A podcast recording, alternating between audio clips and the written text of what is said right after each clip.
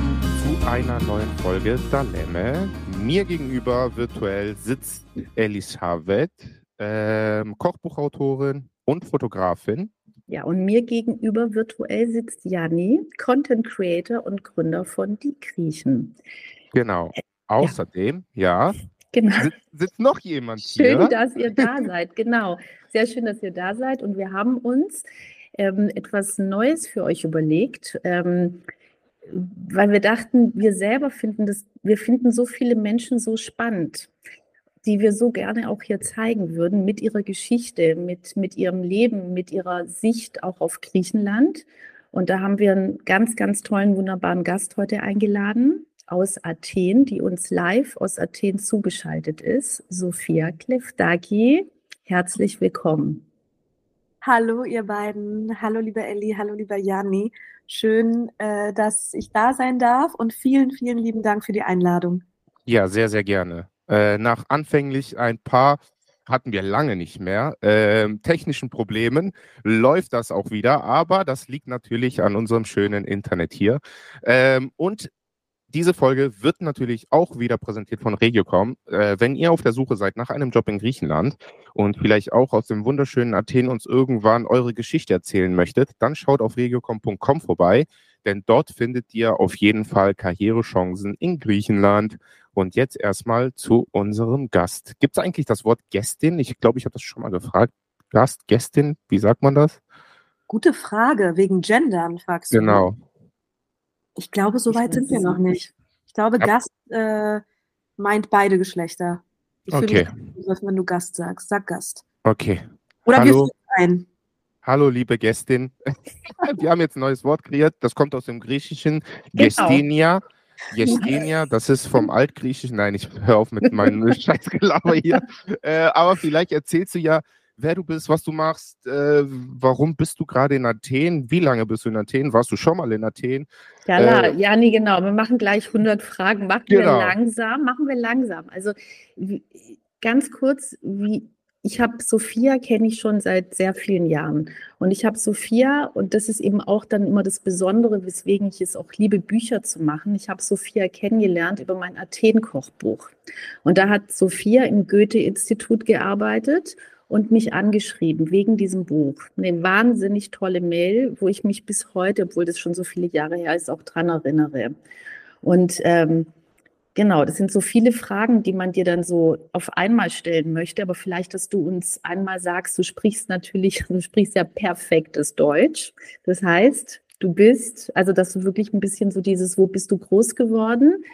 Und ich nehme an, du bist ja in Berlin, war das, glaube ich, bist du groß geworden und dass du uns davon vielleicht was erzählst und dann auch vielleicht und dann diesen Schritt, was ist passiert, dass du nach, wieder zurück oder dass du überhaupt nach Griechenland bist. Ja, ich muss gerade noch äh, lachen äh, zu Gästen und dem griechischen Wort. Danke dafür, Janni ähm, hat viele Erinnerungen geweckt. Und Elli, ich bin äh, emotional total gerührt, dass wir uns schon vor Corona nämlich kennengelernt haben. Mhm. Ich habe nämlich 2019 angefangen beim Goethe-Institut, aber ich fange ähm, mal chronologisch an. Genau, ich bin Berlinerin, gebürtige Berlinerin, im Wedding aufgewachsen und eigentlich eine dieser wirklich traditionellen Geschichten, die man ganz oft äh, hört von den Kindern der Gastarbeiter. Meine Eltern waren keine Gastarbeiter, allerdings meine Tanten und Onkel und mhm. die älteren Geschwister meines Vaters, die die Familie dann nach Berlin und auch in Köln habe ich auch Verwandte, aber unsere Familie ist in Berlin.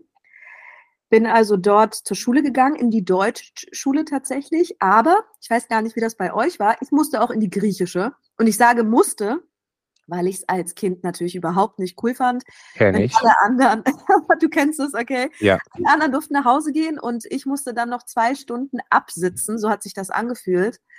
Und Wie oft hast du Bauchschmerzen vorgetäuscht nachmittags? Ich habe es nicht gemacht. Ich war total die Streberin, Jani. Ich wollte oh sein. Ja, ja, ich habe zu denen. Also, also ich muss sagen, ich, äh, ich glaube, darüber haben wir schon mal gesprochen, Ellie, hier im Podcast. Äh, ich war tatsächlich auch einer der besten Schüler im Griechischunterricht, aber weil ich einfach zu Hause nur Griechisch gesprochen habe mit meinen Eltern.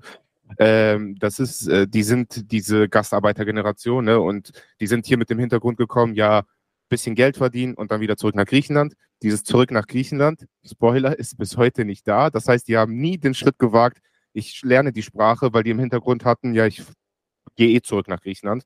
Und deswegen gab es bei uns nur griechisches Fernsehen, wir haben nur griechisch geredet und so weiter. Das heißt, ich war sehr gut im Griechischunterricht, aber erzähl das mal einem Pubertierenden, der alle gehen raus, spielen, vor allem wenn Sommer ist, äh, Fußball spielen oder was weiß ich was, und du musst in die griechische Schule. Oh, Habe ich Ausreden überlegt, aber ich musste trotzdem jedes Mal hin. Absolut. Elli, warst du auf der griechischen Schule? Deswegen bin ich ganz still. Nee. nee bei uns gab es ja keine. Nee, es gab keine. Es war, die ja. Stadt war einfach so klein. Ich war auch die einzige Griechin auf der ganzen Schule. Und deswegen, ähm, ja, leider, leider nicht. Ja. Ja, stimmt. Es gab, es gab auch damals in Berlin nicht viele. Es gab diese Nachmittagsschule mhm. und dann das war ein ganz neues äh, Pilotprojekt an der Grundschule, dass es direkt dann fünfte, sechste Stunde oder sechste, siebte, ich weiß nicht mehr, was es war. Aber cool. Ja, aber langfristig ist man dann dankbar, dass man richtig schreiben und lesen kann. Ja, ja. Ich wusste ja zu der Zeit nicht, dass ich mich dann nach meiner Schullaufbahn, denn ich bin in die deutsche Schule gegangen, also ich habe deutsches Abi gemacht, aber wirklich bis zur 13., damals waren es noch 13 Jahre, als ich Abi gemacht habe. Ich habe 2006 Abi gemacht. Und äh, dann war ich eigentlich, ohne es zu wissen, vorbereitet auf das, was mich dann erwartet hat. Denn die griechische Schule ist natürlich ganz anders organisiert als ich das von der deutschen Schule kannte. Also wie die Lehrer mit dir gesprochen haben, was du für Noten bekommen hast. Jani, hattest du auch überall Arista, Arista, Arista, Bravo, Bravo und alles, ja. was du gemacht hast? ja. Was heißt Arista? Heißt äh, Note Exzellent. Perfekt, ja. Okay. Ja. Also ich muss tatsächlich okay, sagen. Ich bin mit zwei Strebern sitze ich. Ja, weißt du, und ich war, weißt du, und ich bin so voll der Außenseiter.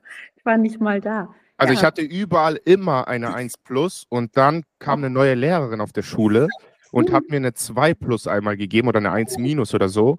Und dann kam meine Mutter zur Schule und hat die zur Sau gemacht, warum die mir eine 1 minus gegeben hat, weil ich war richtig enttäuscht und die meinte, ja, der kriegt eigentlich eine 1, also der hat eigentlich eine 1 plus verdient, aber damit der sich halt damit der halt auch trotzdem noch motiviert ist und am Ball bleibt. Krass. Ja. Und meine mhm. Mutter so, nein, das hat, der ist total traurig gewesen. Dann hat die noch die Note geändert. Aber war das, warte, das habe ich gerade, war das die griechische Lehrerin, eine neue? Ja. Okay, ja. okay. ähm, ich muss sagen, bei mir lagen da Welten dazwischen, weil in der, in der deutschen Schule, also die deutsche Lehrerin, die ich hatte, die haben so bewertet, wie, wie sie es für fair hielten. Da hat man auch mal eine 2 Minus bekommen und sogar eine 3. Da habe ich, glaube ich, geweint, als ich zum ersten Mal eine 3 bekommen habe. Und dieser Kontrast von der griechischen Schule, wo alles, was man sagt, perfekt ist. Ja. So perfekt war es nicht, Leute. Ich war keine echte Streberin. Ich war nur in deren Augen wahrscheinlich eine. Und in der deutschen Schule ganz normal, also Durchschnitt, gesunder Durchschnitt. Ähm, aber so, so lief das dann die ganzen Jahre und äh, auch wie, wie Texte bewertet werden oder dass man die Noten nicht selber bekommt. Die werden ja den Eltern gegeben. Das ist auch mhm. total interessant. Ne? Darf man ja selber gar nicht mitnehmen. Und das waren wirklich zwei, zwei Welten. Also die griechische Schule war so eine eigene Welt für sich, aber wo ich auch sehr wichtige Freundschaften schließen konnte, die ich bis heute auch pflege. Also immer wenn ich in Berlin bin, dann, äh, dann treffen wir uns. Und das ist schön, dass man diese gemeinsamen Erfahrungen hat. Teilweise sind die äh, total crazy. Das würde heute niemand mehr irgendwie glauben, wie wir da Unterricht gemacht haben. Also richtig, ähm, der hatte noch, wie heißt denn Vedra auf Deutsch? Richtig so einen Stock, mit dem wurden wir dann. Ja. Ähm, ja, ja, ja, ja. Wenn wir dann was Falsches gesagt haben, dann gab es. Vera, oder? Vera. Genau, oder? auf den Fingern. Ja, dann hat man. Also, ja. Ich glaube, in Deutschland war das früher mit einem Holzlineal, haben das die Lehrer hier in Deutschland genau. gemacht, oder? Ja. Wahnsinn. Aber genau wir Griechen haben natürlich ein eigenes Werkzeug dafür erfunden. Die Lehrer hatten ein eigenes Werkzeug. Wir, wir, nehmen doch nicht das Lineal zum Schlagen, wir haben ein eigenes Werkzeug, womit ja, wir die Schüler schlagen. Das war ganz schön krass dann in den 90ern noch damit. Ne? Das war mhm. richtig für mich so in welchem, wo, wo, wo lebe ich hier, ja. Mhm. Aber so hast du, weil das, weil du, es gibt so viel über dich, es gibt so viel, da müsste man zehn Sendungen, aber so dieses, du, du hast dadurch natürlich eine Wahnsinnsbasis bekommen, wie du sagst, Sophia, mit der Sprache in Wort und Schrift, mit Kontakten. Also, dass du schon natürlich sehr in dieser griechischen Community auch warst. Und hast du in Deutschland dein Studium begonnen oder komplett gemacht und dann bist du nach Griechenland? Also, du hast wirklich erstmal hier in Deutschland dein Studium abgeschlossen. Als du bist ja, du bist ja Journalistin. Mhm. Ich habe, äh, ich bin nach dem Abi, wollte ich erstmal direkt weg. Und meine, meine Eltern, also meine Mutter hat geweint. Wir haben nicht unser ganzes Leben lang damit verbracht, hier was aufzubauen, damit du wieder zurück. Also die waren wirklich am Ende, beide. Mhm. Ähm, und ich habe gesagt, okay, ich, ich gehe nach Athen, ich bleibe ein Jahr dort, um mein Griechisch zu perfektionieren. Und dann haben meine Eltern gesagt, okay, aber du bewirbst dich hier auch an der Uni. Habe ich auch gemacht, sehr brav, wurde auch angenommen, hatte fünf Wartesemester an der FU in Berlin. Äh, aber in diesen fünf Wartesemestern wurde ich in der Zwischenzeit in Athen genommen an der journalistischen Fakultät und habe dann erstmal hier angefangen und habe mich in die Stadt verliebt. Es war, müsst ihr jetzt, also es war 2006. Athen war damals eine ganz, ganz andere Stadt als, mhm. als jetzt ist. Das ist gar nicht, also wenn jetzt jemand nach Athen kommt, sind die Unterschiede vielleicht nicht so extrem, aber damals war auch noch vieles analog. Ihr müsst euch vorstellen, da haben Kommilitoninnen noch äh, Hausarbeiten per Hand geschrieben, wirklich. Und die in so Schnellheftern abgeheftet und so abgegeben. Das war okay damals in der Uni, ja. Also wie bei uns die Stadt das macht jetzt hier in Deutschland. Wenn man irgendwas haben will. Ja, schicken Sie ein Fax. Ein was? Genau, also es war total ähm, oldschool. Und äh, ich habe erstmal hier, also meinen Bachelor gemacht und habe dann während meines Zweitstudiums, ich habe dann meinen Master in Deutschland gemacht, in Hagen. Das war diese ferne Uni. Das heißt, ich konnte in Athen sein, aber hatte, ähm, habe das auf Deutsch gemacht. Es mhm. war auch ein sehr, sehr ähm, hilfreicher Master. Das war damals ähm, Educational Media, war total neu. Wer hätte damals gewusst, dass ich es zu Corona mal brauchen würde, wie man also äh, digital Lehrpläne erstellt und auch äh, online unterrichtet und so weiter. Äh, also das war wirklich ähm, damals ähm, ja sehr. Ein Glücksgriff. ja, ein Glücksgriff, aber auch, ähm, also mich hat es interessiert, weil es irgendwie eine mediale Brücke war zu, zu Linguistik, aber auch eben zum Journalismus. Und ähm, es hat mich aber in Griechenland gehalten. Also wie gesagt, ich habe den Master auch danach ausgesucht, dass ich in Griechenland bleiben kann, aber meinen Master in Deutschland machen kann. Und egal, wie verrückt manche Szenarien waren, denn also ihr könnt euch vorstellen, mit 18, wenn du in Deutschland zur Schule gegangen bist und auf einmal nach Griechenland kommst, einige Dinge waren einfach total schockierend. Du übernimmst ja die Strukturen, die du gelernt hast, ne? trägst sie dann, aber die gelten ja hier gar nicht oder haben nicht gegolten. Und nach so vielen Jahren, ich kann euch sagen, Ellie und Jani, nach so vielen Jahren gibt es immer noch Momente, da muss ich über mich selber lachen, weil ich denke, klar, so funktioniert es vielleicht in Berlin oder in Deutschland, mhm. aber, aber so ist es halt hier nicht. Sag ne? mal so ein Beispiel, wo du sagst. Ja, ihr werdet so lachen, vielleicht kennt ihr das auch. Beispiel. Ich wollte äh, bei einem Amt anrufen. Es ging da um ähm, eine Anerkennung meiner Zeugnisse, also beim Bildungsministerium. Versuch da eine halbe Stunde lang anzurufen. Nach einer halben Stunde habe ich Glück, jemand geht ran. Mein damaliger Freund saß neben mir hat mir aufmerksam zugehört. Ich hatte auf laut, also ich hatte das Telefon auf Lautsprecher und irgendwann geht die Frau ran. So. Und ich fange also an. Hallo, mein Name ist Sophia Kliftaki, ich würde gerne das und das und das und das machen. Und ihm fallen fast die Augen raus. Und ich denke so, hä, was ist jetzt mit ihm los? Aber ich konzentriere mich aufs Gespräch. Die Frau antwortet dann irgendwas, nein, Sie müssen herkommen und den und den Antrag ausfüllen und diesen Stempel und, ähm, und so weiter und so fort. Dann danke ich ihr und frage am Ende nach ihrem Namen. Dann fragt sie mich, wieso wollen Sie den? Und ich so, nur damit ich weiß, mit wem ich gesprochen habe. Dann sagt sie zu mir, das müssen Sie ja gar nicht wissen. Also bis dann und legt auf, ohne Tschüss, ohne gar nichts. Sobald das Gespräch beendet ist, dreht sich mein Freund zu mir um und sagt zu mir, wer bist du denn? Wieso sagst du denn deinen Namen? Bist du der Bundeskanzler oder was? Ich Und ich gucke ihn an. Das ist total deutsch, sich erstmal vorzustellen. Ne? Hallo, mein Name ist so. Das macht man hier halt nicht. Man ruft an und sagt gleich, was Sache ist. Und ich total verstört musste auch lachen, weil er es auf diese Art und Weise gesagt hat, aber habe dann auch verstanden, wie es für ihn sich angehört hat. Für mich war es total logisch und freundlich. Aber es machst du natürlich nur, wenn du jemand bist, wenn du prominent bist oder wenn du irgendwas zu sagen hast, nicht mhm. wenn du in einem Amt einfach anrufst. Ähm, und, das äh, ist aber echt, das, also das, das höre ich aber auch zum ersten Mal, weil auch? ich mache ich mach das tatsächlich immer, aber jetzt verstehe ich die Reaktion des Gegenüber. Ja, so, ich sag wir lernen Namen, hier noch was. Ja. Nee, ich sage meinen Namen und die gucken mich an und denken sich, ja und jetzt? Genau. weiter. Was interessiert mich, wer du bist? Aber ich frage tatsächlich auch immer, ja, wie ist denn dein Name? Also ich mache das ja, also wenn ich egal wo anrufe, ne, auch wenn das irgendein Dienstleister ist fürs Handy oder Internet oder was weiß ich was, dann sage ich immer, ja, und wie war Ihr Name nochmal, damit ich mir den notiere, damit ich dann, wenn irgendwas ist, dann sage, ja, ich habe mit der Frau oder mit dem Herrn sowieso gesprochen und er hat mir das und das gesagt. Aber das, jetzt, jetzt wird dann Hu raus, warum die mich immer so angucken. Ja, ich wusste das auch nicht. Also. Ja, die, die rücken aber mit dem Namen nicht raus, denn die denken sich nicht, dass ich dann noch Probleme bekomme genau. oder so. Aber ja. es war für mich total, ich habe das gar nicht verstanden, warum die den Namen irgendwie nicht rausrücken wollen. Genau, das war so ein Beispiel mit dem, mit dem Telefon. Oder im Bus. Ich muss mal diese Story, weil ich fand es so schön, wie du das, als wir mal telefoniert haben und du im Bus mit diesem Sprechen, weißt du? Also dieses Mithören, dieses Lautstärke der Griechen, weißt du, diese Selbstverständlichkeit. Magst du das nochmal so die, als kleine Szene, weil das fand ich halt so typisch, ja. Total typisch. Ja, du sitzt im Bus. Es gilt natürlich für alle öffentlichen, aber in der Metro hast du ja keinen Empfang in Athen. Deswegen geht das in der Metro nicht. Im Bus hörst du dir Telefonate an und Janni und Elli, das sind teilweise so intime Details, die willst du gar nicht wissen, was wer gekocht hat, wer welche Krankheit gerade hat oder wer welches Medikament einnehmen sollte. Ihr wisst, alle sind ja hier auch Experten, was Medikamente angeht. Du musst ja nicht mhm. zum Arzt, um dir das verschreiben zu lassen. Und dann wird wirklich so geschrien. Ich glaube, gerade so bei Älteren, also ich sage mal 60 plus, ich will kein Age-Shaming hier betreiben, aber ihr wisst, was ich meine die verstehen ja noch nicht diese Technologie. Die denken sich, okay, es ist das Handy, der andere ist weit weg, ich muss jetzt schreien und zwar so laut, wie ich kann. Und dann hörst du so ganz laut, Ella, Maria, Makus. Und du denkst dir, äh, nicht nur Maria hatte ich gerade gehört. Eigentlich kannst du auflegen, Maria hört dich auch so. Genau. genau. genau. Ja.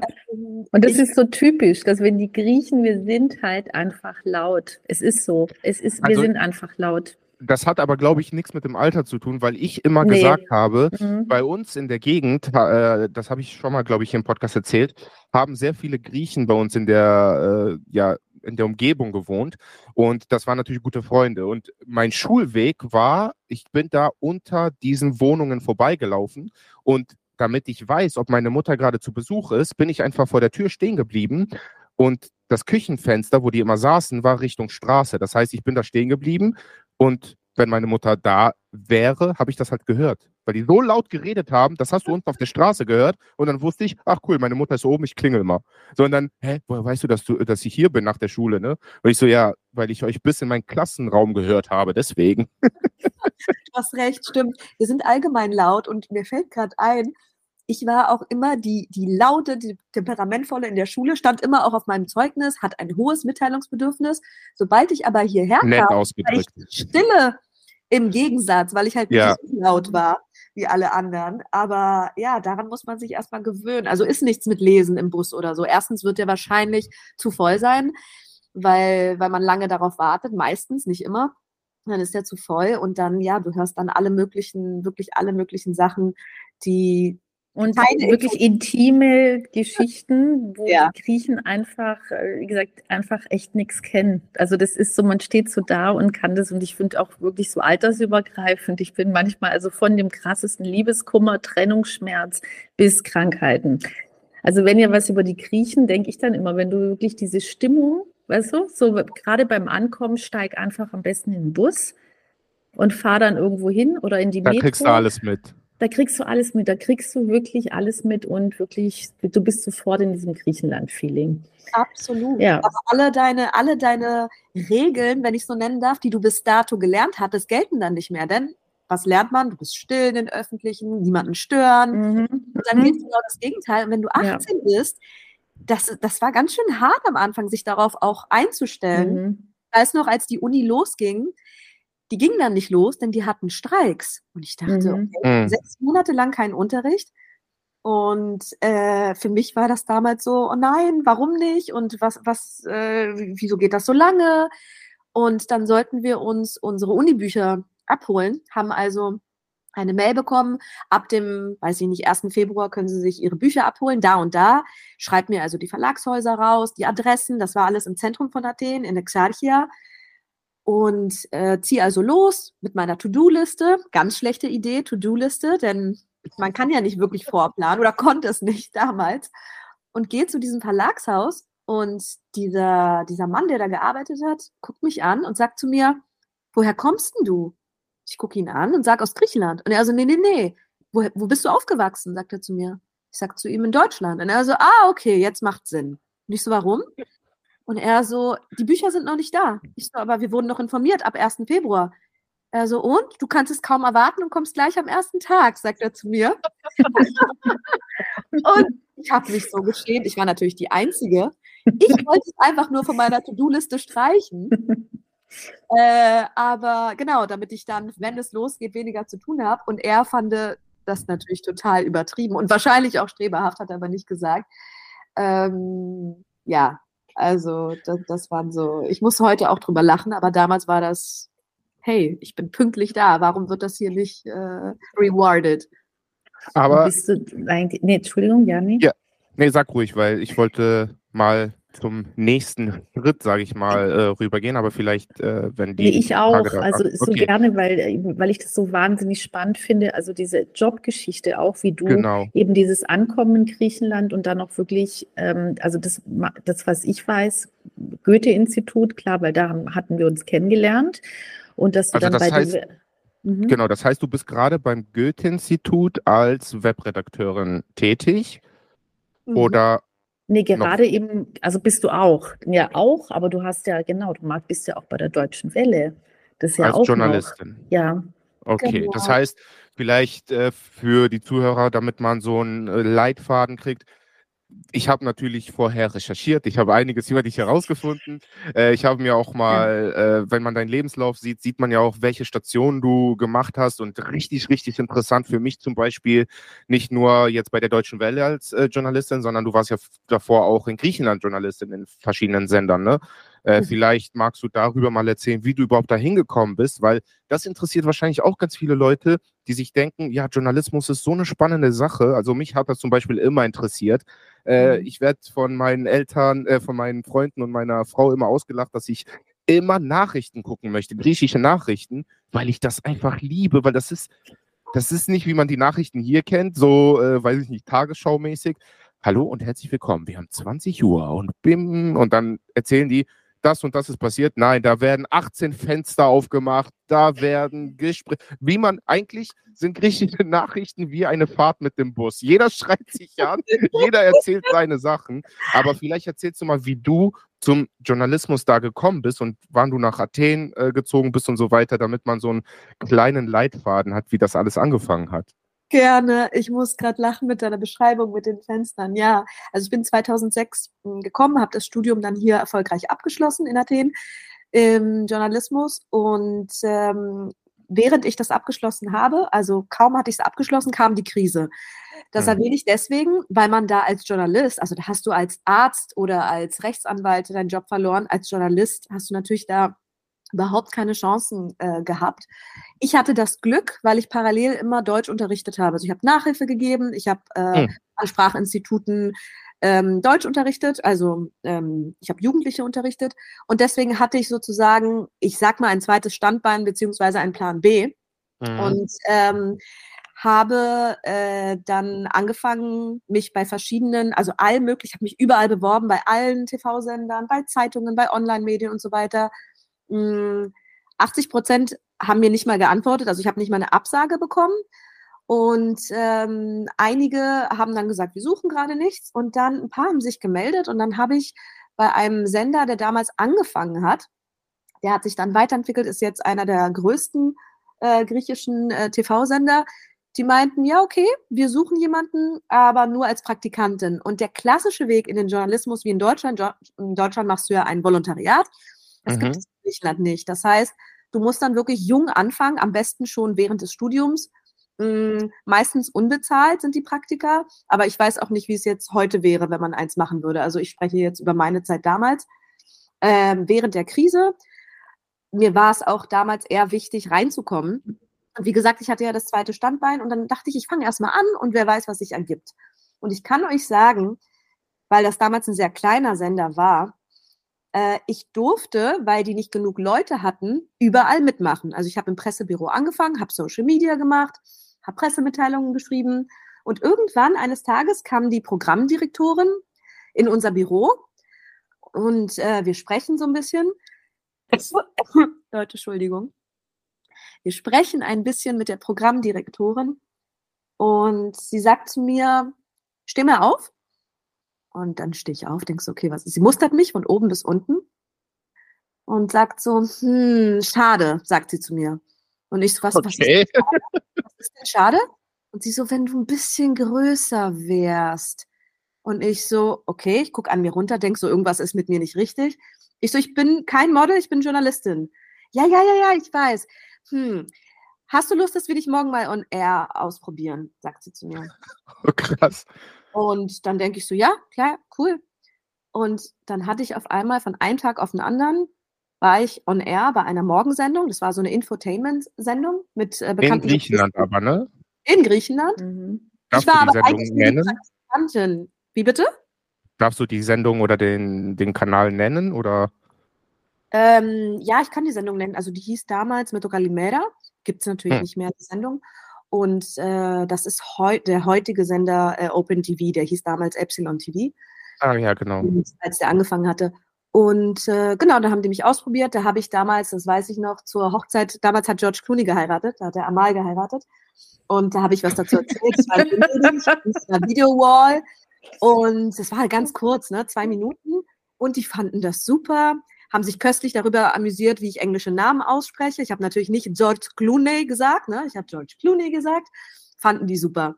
Und mhm. dann auf einmal war ich Part der Sendung. Also es ging wirklich von wie einem cool. Tag. Dann, mhm. Ja, aber weil du mich gefragt hattest, wie man dann reinkommen würde, es geht einfach darum, Sachen sich zu trauen, auszuprobieren, aber sich auch darauf einzulassen, weil wie gesagt, ich hatte mich auf ein unbezahltes Praktikum eingelassen. Ne? Das mhm. war jetzt mhm. ein Job, bei dem ich bezahlt wurde.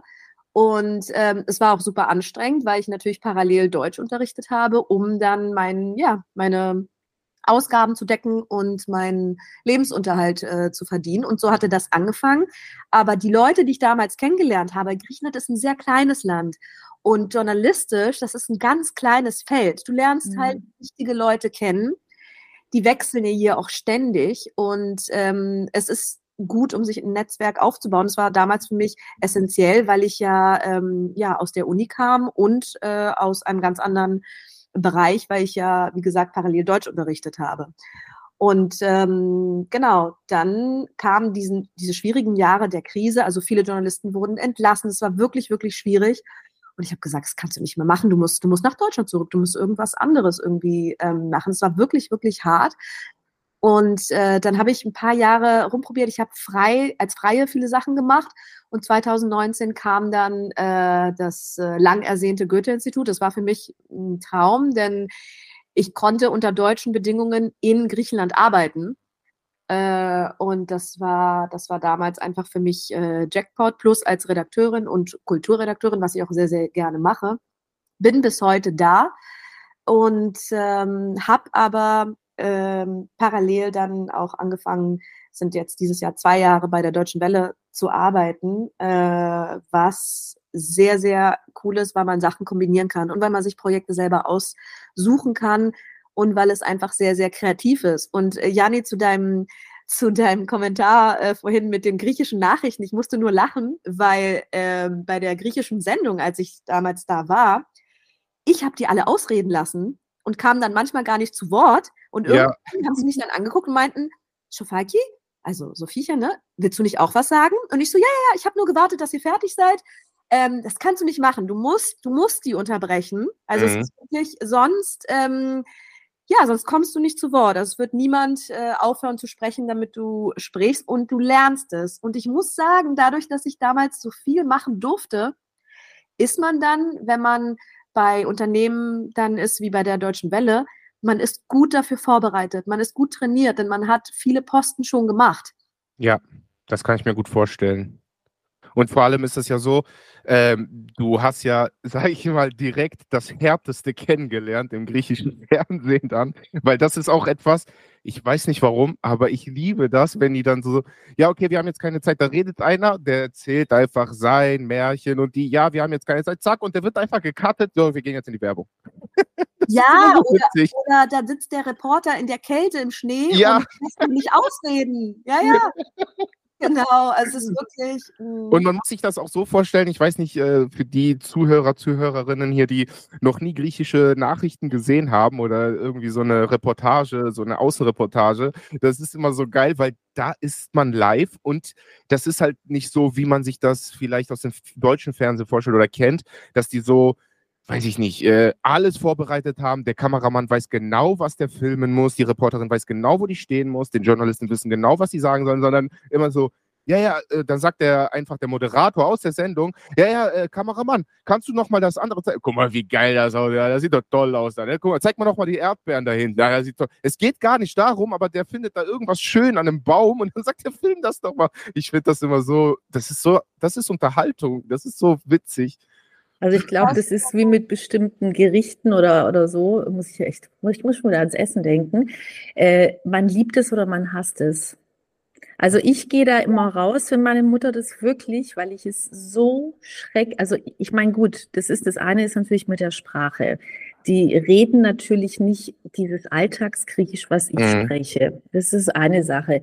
Dieses permanente Rumgeschrei, permanente und also äh, Unterbrechen, dann äh, das Bild der Frauen finde ich, deswegen finde ich eben so, so ein Typ wie Sophia, wo ich sage, diese neue Generation, ich, ich hoffe und bete, dass das noch mehr kommt, dieses natürlich, also dieses, weißt du, natürlich attraktiv, ja, das finde ich sowieso immer, natürlich ist es auch mein persönlicher Geschmack, aber ich finde dieses sehr, sehr gemachte, ähm, finde ich echt schwierig. Also jeder wie er will, klar, aber nicht als ähm, das ist eine Voraussetzung. Ja, die sehen alle aus, und es ist ja zum Beispiel auch in Italien und so, das ist in, in, in ganz Südeuropa, die sehen aus wie in Anführungsstrichen Supermodels.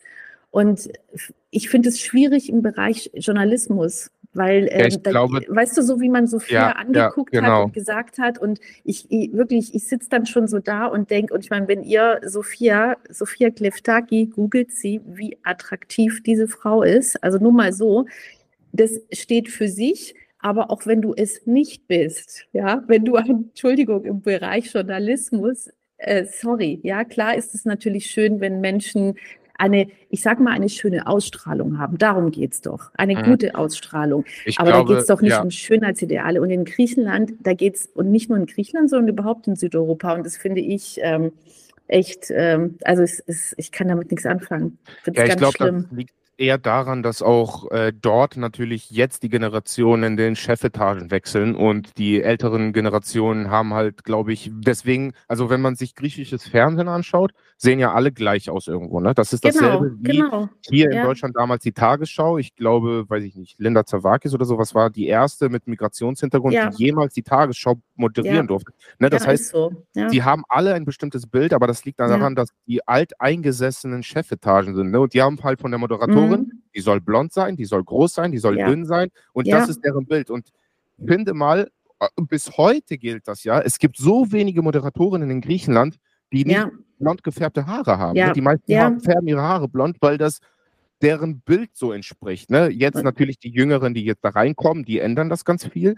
Aber Sind ich super glaube, schlank und, und, und, also genau. wirklich diesem Klischee. Und ich, ich muss aber sagen, natürlich kenne ich nicht alle Sender. Und merkst du, merkst du, Sophia, dass sich da was ändert? Also, dass man, weil das, was ich immer sehe, was meine Mutter anguckt, puh, und deswegen vielleicht gibt es aber auch Sender, die ich gar nicht kenne, weißt du, wo, wo es anders ist in Griechenland.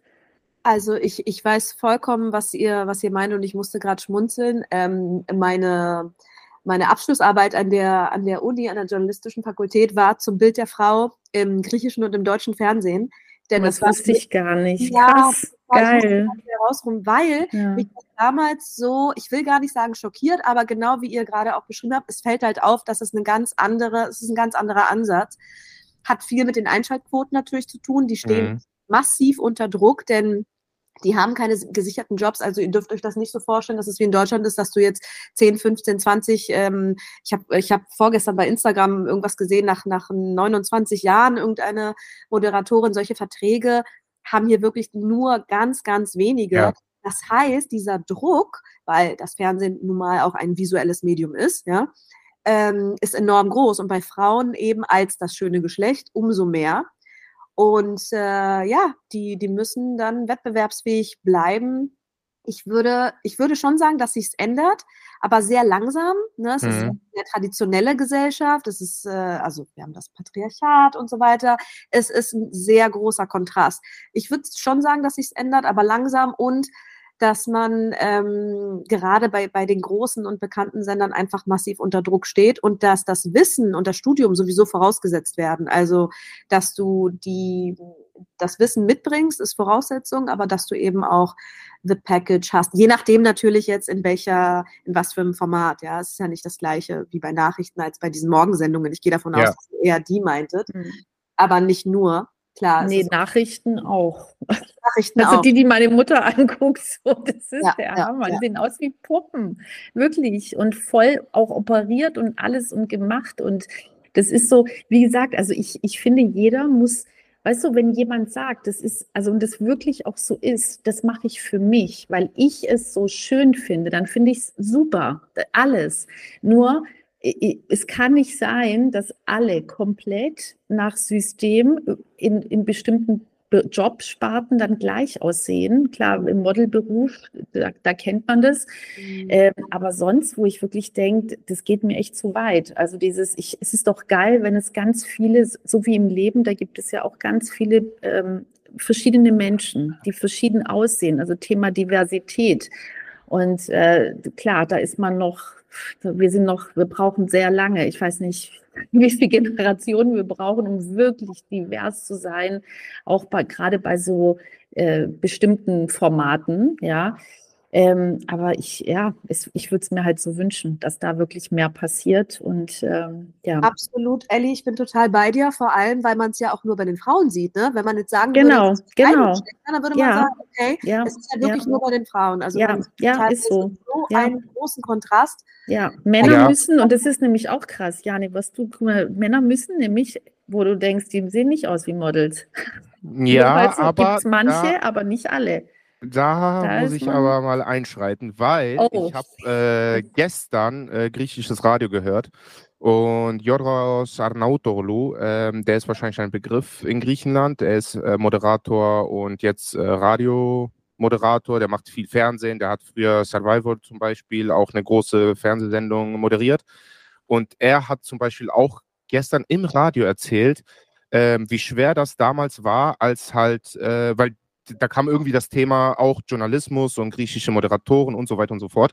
Und er hat erzählt, weil er hat wirklich einen dicken Namen, ne? Also äh, der, der ist äh, bekannt in Griechenland und der hat, wie gesagt, sehr viele eigene Sendungen und sowas. Das heißt, auch er hat erzählt, dass der, weil der halt psychische Probleme bekommen hat, dann ähm, hat er zugenommen und dann hat er selbst er, ne, hat richtig Druck bekommen und hat erzählt, dass das für ihn so richtig schlimm war, weil der war in äh, beim Psychologen, der war in Therapie und er hat trotzdem vom Fernsehsender immer Druck bekommen und gesagt bekommen, hey, du musst abnehmen, äh, wir können dich so für keine Sendung gebrauchen und äh, guck zu, dass du noch abnimmst bis dann und dann, weil dann fängt auch eine neue Sendung an im Fernsehen und so weiter. Das heißt, auch mit dem großen Namen kriegst du trotzdem weiterhin diesen Druck. Ne? Und der hat das erzählt und ich dachte mir so, boah, was, weil ich kam mir, habe halt genauso gedacht, was Sophia eben gesagt hat ja, wenn du einen dicken Namen hast, kriegst du auch dicke Verträge und dann kann dir keiner mehr was, weil, hey, du weißt nicht, wer ich bin, ne? Ich bin der und der.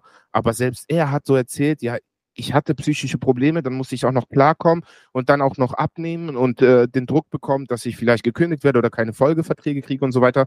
Das heißt, dieses, ja, es ist eigentlich ein hartes Pflaster. Ne? Man stellt sich das, glaube ich, gar nicht so vor, aber es ist schon irgendwo, also dieser Druck, der auf einen herrscht, auch mit Folgeverträgen und, und, und, ist, glaube ich, enorm.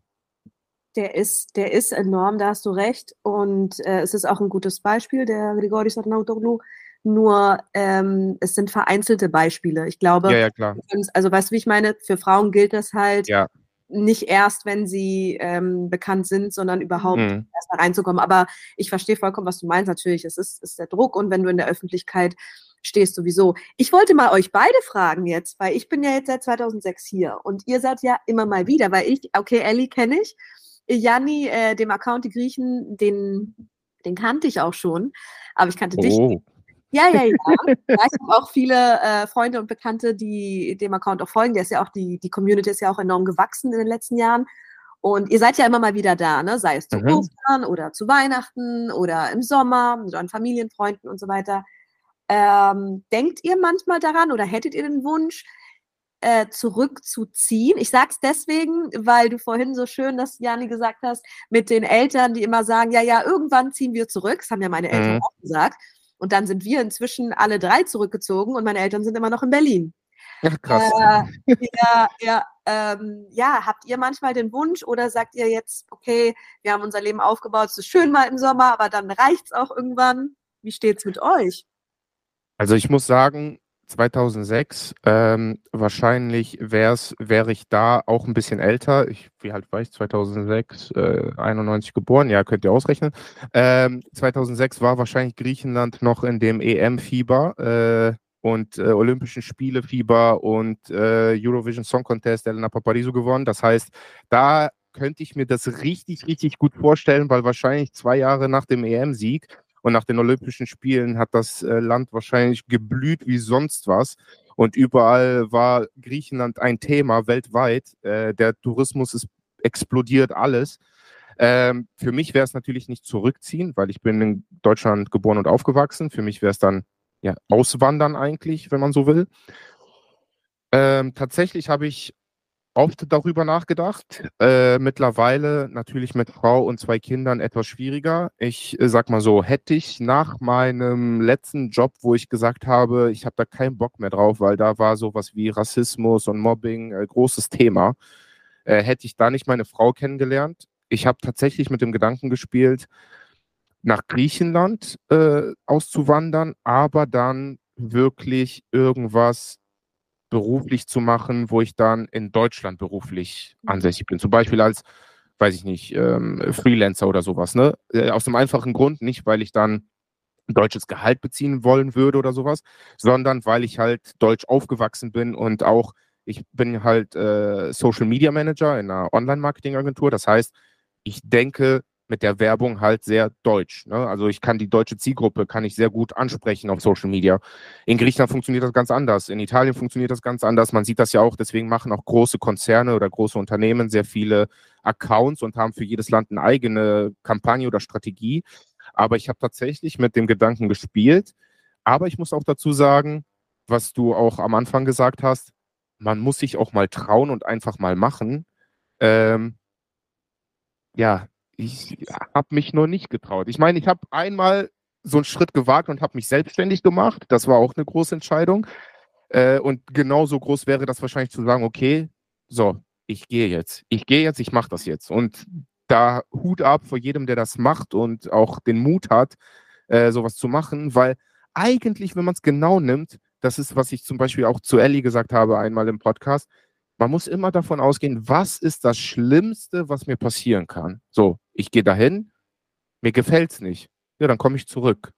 So, und das war's. Eigentlich ist das das Schlimmste, was passieren kann. Und wenn man das so runterbricht, eigentlich warum nicht? Ne? Wenn man natürlich den Wunsch hat. Das, ist, das muss natürlich dazukommen. Also ich kann mir das gut vorstellen, dass wir irgendwann, ähm, ja, weil mein Beruf gibt es ja her, dass ich zum Beispiel auch aus dem Ausland arbeite. Das heißt, ich kann mir das schon gut vorstellen, in ein paar Jahren vielleicht, wenn meine Frau, meine Kinder etwas älter sind, also nicht meine Frau älter, sondern meine Kinder älter sind, äh, dass man dann äh, vielleicht zwei, drei Monate in Griechenland ist oder ein bisschen länger äh, über den Sommer und das vielleicht so aufteilt. Mhm. Ich frage deswegen, weil ich habe ja auch recherchiert. Du kommst ja aus Evros, richtig?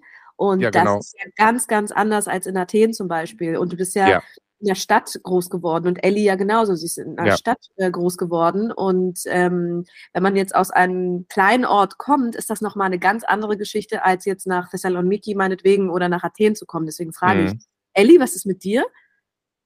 Ähm, Jani hat schon so viel, also eigentlich hast du wirklich auch von dem, weil wir so oft schon drüber gesprochen haben.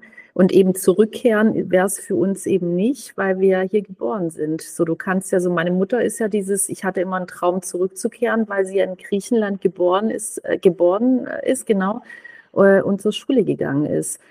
Und ähm, dann mit als junge Frau, hat bis, bis sie mhm. 18 war, hat sie in Griechenland gelebt. Und äh, dann ging es eben darum, aus wirtschaftlichen Gründen, das war einfach diese Wirtschaftskrise, die halt dann die Gastarbeiter angeworben haben.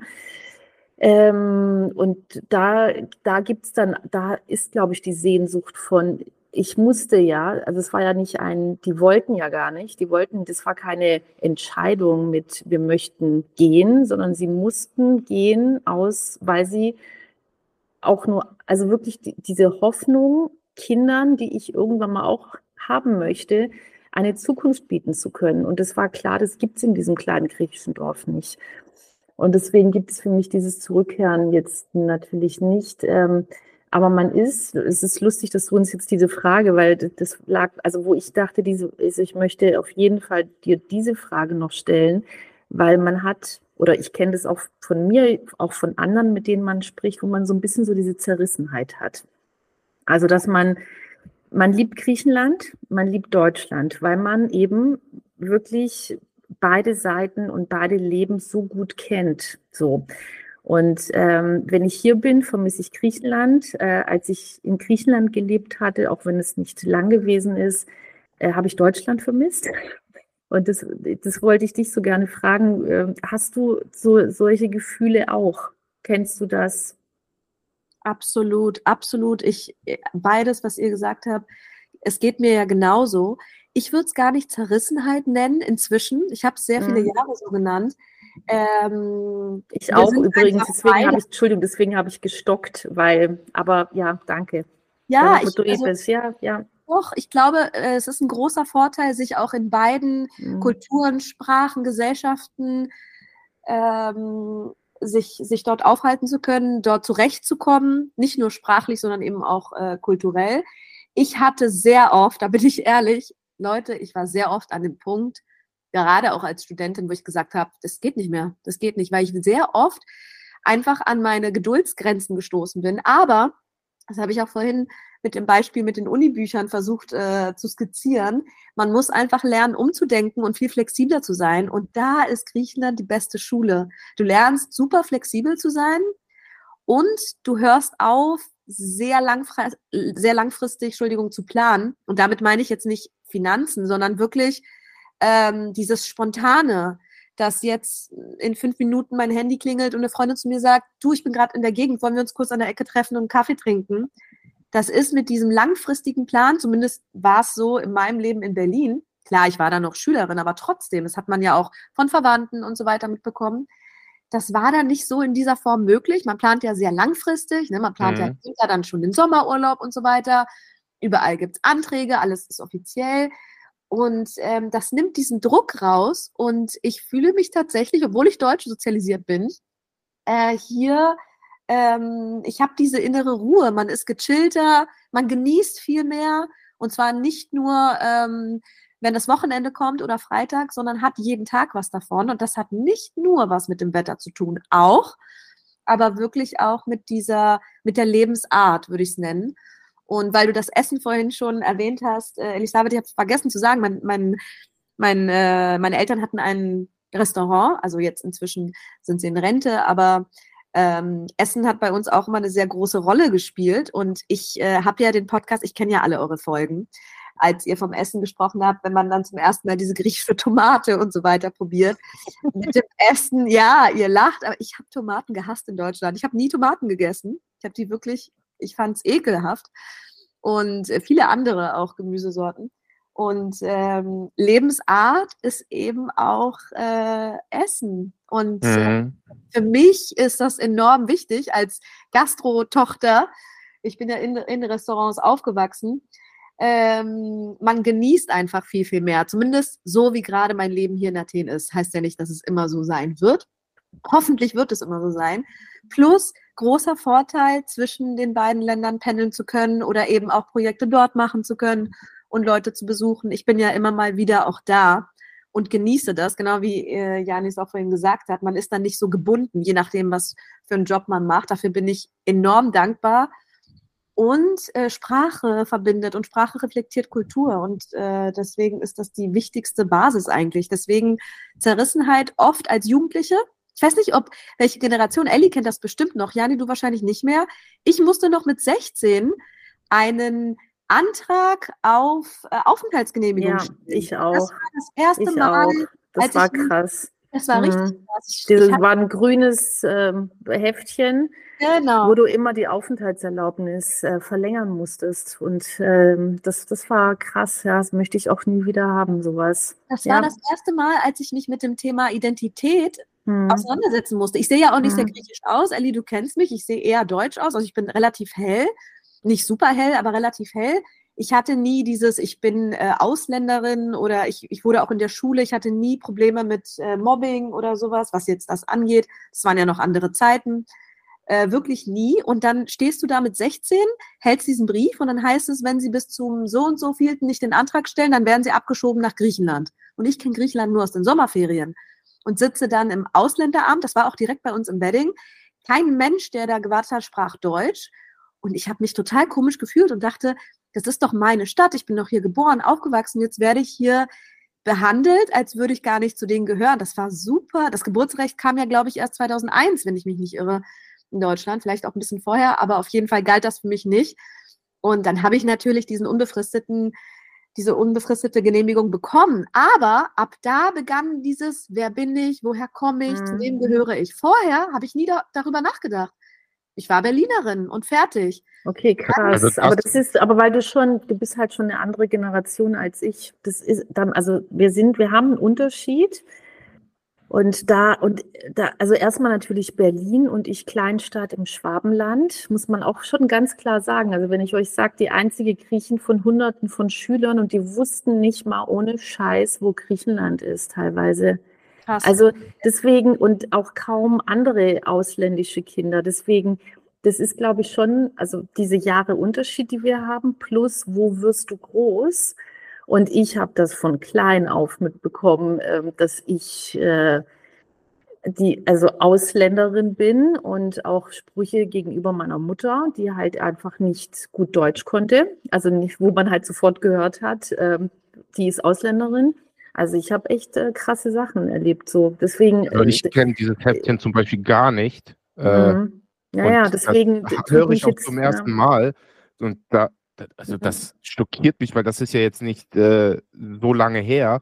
Und ich mhm. wusste das gar nicht, dass das äh, erst so kurz ist, sage ich mal, dass man direkt ja eigentlich integriert ist, ne? Weil wenn, also ich würde mich genauso vor, ich würde mir genauso vorkommen, weil manchmal habe ich das, wenn ich irgendwo äh, irgendwas mit der Behörde mache und die sagen, haben Sie eine Aufenthaltsgenehmigung, da werde ich so äh, innerlich sauer, weil ich denke mir, du hörst mich doch, dass ich perfekt, also jetzt, ne, perfekt Deutsch rede und ich habe dir hier alle meine Zeugnisse und ich bin hier zur Schule gegangen, aufgewachsen, Ausbildung gemacht, ich arbeite hier seit äh, Jahren und du fragst mich, ob ich eine Aufenthaltsgenehmigung, hä?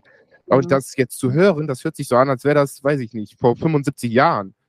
Ja, ja voll, klar, ja. hast du total das recht, aber es ist halt, also das ist die stärkste Erinnerung, die ich daran habe. Und dann in Kombination, wenn man dann mit 18, das war ja nur zwei Jahre später, ne, mit 16 kam oder 15 kam dieser Brief, ähm, dann habe ich die Erlaubnis bekommen, also diese Genehmigung, ziehe dann also nach Athen mit 18 und dann bin ich auf einmal die Deutsche. Das war ja. eine Zufriedenheit. Also das war so, was, was ist denn, was ist denn nun? Aber im mhm. Endeffekt ist ja das Wichtigste, wie man sich selber sieht und zu erkennen, ich sehe es als enormen Vorteil.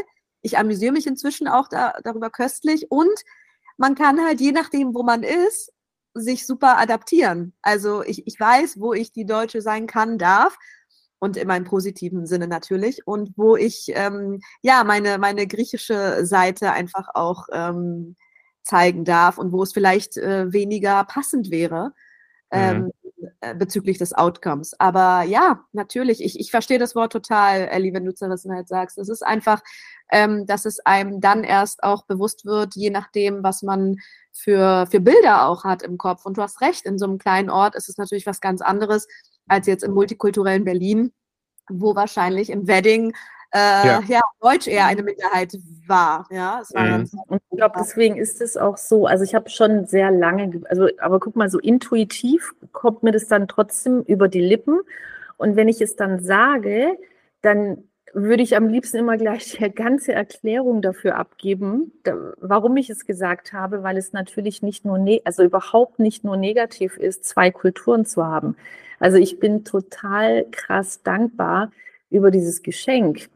Ähm, und, und trotzdem gibt es eben so Momente, ähm, wo man zerrissen ist, weil man, weißt du, zum Beispiel kürzlich, da hast du mir jetzt so, so ein, von einem Konzert, wo du gewesen bist, ähm, weißt du, so ein, ein griechisches Konzert und die Stimmung, die Menschen da und dann sitze ich halt davor und dann kommen mir halt die Tränen, weißt du, dann denke ich mir so, oh, das, ja, genau das. Oder wenn dann andere Freunde von mir mir Bilder zuschicken, Momente zuschicken, von den Straßen da, diese Atmosphäre, die Sprache, ja, also ich habe ja hier ganz, ganz wenig Menschen, ähm, eigentlich, also hauptsächlich ist es Linda, muss ich sagen, mit, wo wir dann, wo ich dann manchmal sage, okay, komm, la, lass uns mal Griechisch sprechen, aber ganz oft machen wir es dann auch nicht, weil man sich so viel dann zu sagen hat, ähm, dass das ganz schnell dann und dann so, oh nein, jetzt haben wir schon wieder nicht Griechisch gesprochen. Also das ist, es sind so viele Dinge, die dazugehören mit diesem,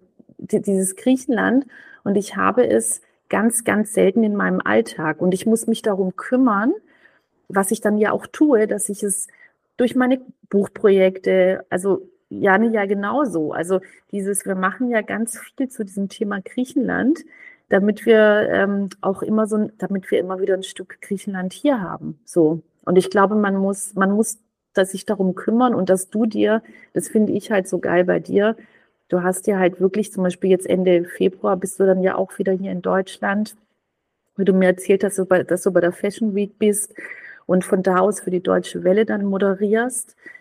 Und ähm, das ist halt toll. Also du hast es, du hast es wirklich geschafft, dir ähm, diese beiden Welten so schön aufzubauen, dass du wirklich beides hast.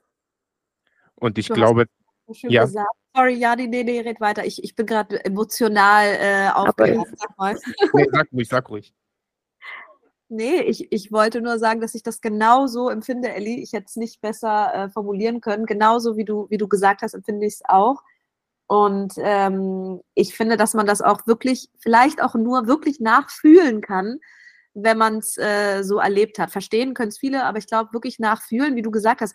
Ich war bei diesem Konzert, bei, bei Malama war das. Das mhm. war so schön. Und ich habe bei jedem Lied geweint, auch bei Fröhlichen. Mhm. Ich musste mhm. weinen, weil mich das auf einer ganz, ganz tiefen Ebene berührt. Und wie du gesagt hast, es ist die Sprache. Ich muss nicht weinen, wenn ich Radio höre und, und andere Lieder höre, aber bei dieser Musik und auch live, diese mhm. Stimmung, die Menschen, dieses ähm, locker. Es war Montagabend übrigens. Es war ein Montagabend. Der Laden war voll. Und ja, und es war wirklich, wirklich äh, schön. Aber ja, immer zwischendurch. Berlin ist meine Heimat. Ich würde nicht sagen Deutschland, denn Berlin ist schon sehr speziell, aber Berlin ist meine Heimat. Ich bin ähm, im Februar bin ich da zur, zur Berlinale fürs Goethe-Institut. Genau. Jani, aber du wolltest was sagen und ich bin so dazwischen gefunkt. Alles gut, alles gut. Dafür bist du ja heute da. Ähm, aber für die Hörer, Hörerinnen hier, ähm, die vielleicht noch keine Berührungspunkte mit dem Goethe-Institut hatten, vielleicht möchtest du da in zwei Sätzen sagen, was das Goethe-Institut ist und was es macht und vielleicht was du da auch äh, machst. Das ist ja ein Kulturinstitut. Also ich zum Beispiel kenne das natürlich nur von irgendwelchen Künstlern, Künstlerinnen oder irgendwelchen Acts, denen ich folge, zum Beispiel Felix Lobrecht, der einen Film gemacht hat und dann mit dem Goethe-Institut in ganz, auf der ganzen Welt unterwegs war mit seinem neuen Film. Und das, der Film wurde dann halt gezeigt, da auf Deutsch mit den entsprechenden Untertiteln. Ähm, aber was genau ist denn das Goethe-Institut? Das verbindet ja irgendwie internationale Kulturen, sage ich mal, ne, und repräsentiert ja deutsche Kultur im Ausland. Aber was genau ist denn so, mhm. was, was genau machst du, damit die Hörer, Hörerinnen vielleicht sich ein Bild davon machen, äh, was du da so machst? Ja, richtig. Also das Goethe-Institut ist ein globales Kulturinstitut äh, es gibt fast in jedem Land ein Goethe-Institut. Das ändert sich immer, je nachdem. Ähm, also es werden neue Institute äh, auch aufgemacht äh, in Regionen, wo Kulturvermittlung stattfinden soll. Und ähm, interessanterweise ist das Goethe-Institut in Athen das erste Auslandsinstitut weltweit, also nach den Instituten, die in äh, Deutschland gegründet wurden. Die Zentrale ist in München. Weil ich die Griechen bin, das erfunden haben, ne? Genau, alles ist ja griechisch, du weißt. Gete ist ja auch ein griechisches Wort. Ähm, nein, und ich bin Kulturredakteurin, das heißt, ich ähm, äh, passe die Inhalte an. Wir haben Schwerpunkte, je nachdem, welches Jahr wir haben. Wir, wir setzen unsere Schwerpunkte, zum Beispiel Nachhaltigkeit, zum Beispiel Erbe. Wir machen viel zu Migration, äh, was ja, auch ein cool. Grund ist, warum ich das sehr, sehr gerne mache, weil mich das einfach super ähm, interessiert und äh, es ist einfach bei mir so ein Thema, was immer aktuell ist und man auch viel dazu machen kann. Du hast vorhin Felix Lobrecht äh, erwähnt, ähm, mit dem machen wir jetzt auch was äh, im Rahmen der, der Berlinale. Ähm, wir haben mit Fatih Akin viel zusammen oh, gemacht, cool. Filme und ähm, supporten verschiedene Festivals. Also das Goethe-Institut in Athen macht natürlich Netzwerkarbeit mit äh, lokalen Künstlern und ähm, lokalen Partnern, also griechisch-deutsche Kulturbeziehungen. Äh, und je nachdem, in welchem Land es ist, sind es dann immer lokale Partner. Und wie du sehr richtig gesagt hast, natürlich auch die deutsche Kultur und Sprache im Ausland zu äh, fördern. Das ist die kulturelle, die Kulturarbeit, die das Goethe-Institut leistet. Und dann die meisten Griechen und Griechinnen kennen wahrscheinlich die Spracharbeit, die das Goethe-Institut leistet. Meine Mutter zum Beispiel hatte am Goethe-Institut in Thessaloniki Deutsch gelernt, bevor sie nach Deutschland ausgewandert ist. Das ist auch, sie kommt aus Thessaloniki und hatte damals mit 19 einen Intensivkurs belegt mhm. am Thessaloniki und ist dann nach, ähm, nach Berlin ausgewandert. Und als ich dann damals angefangen hatte, war das für sie auch sehr emotional, dass ich dann für, für diese Institution arbeite.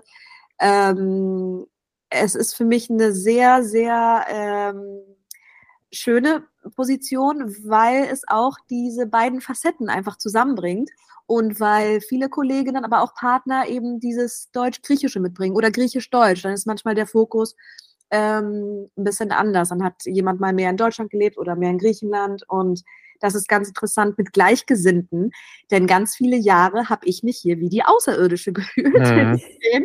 wie ihr euch vorstellen könnt, also in vielen Kontexten.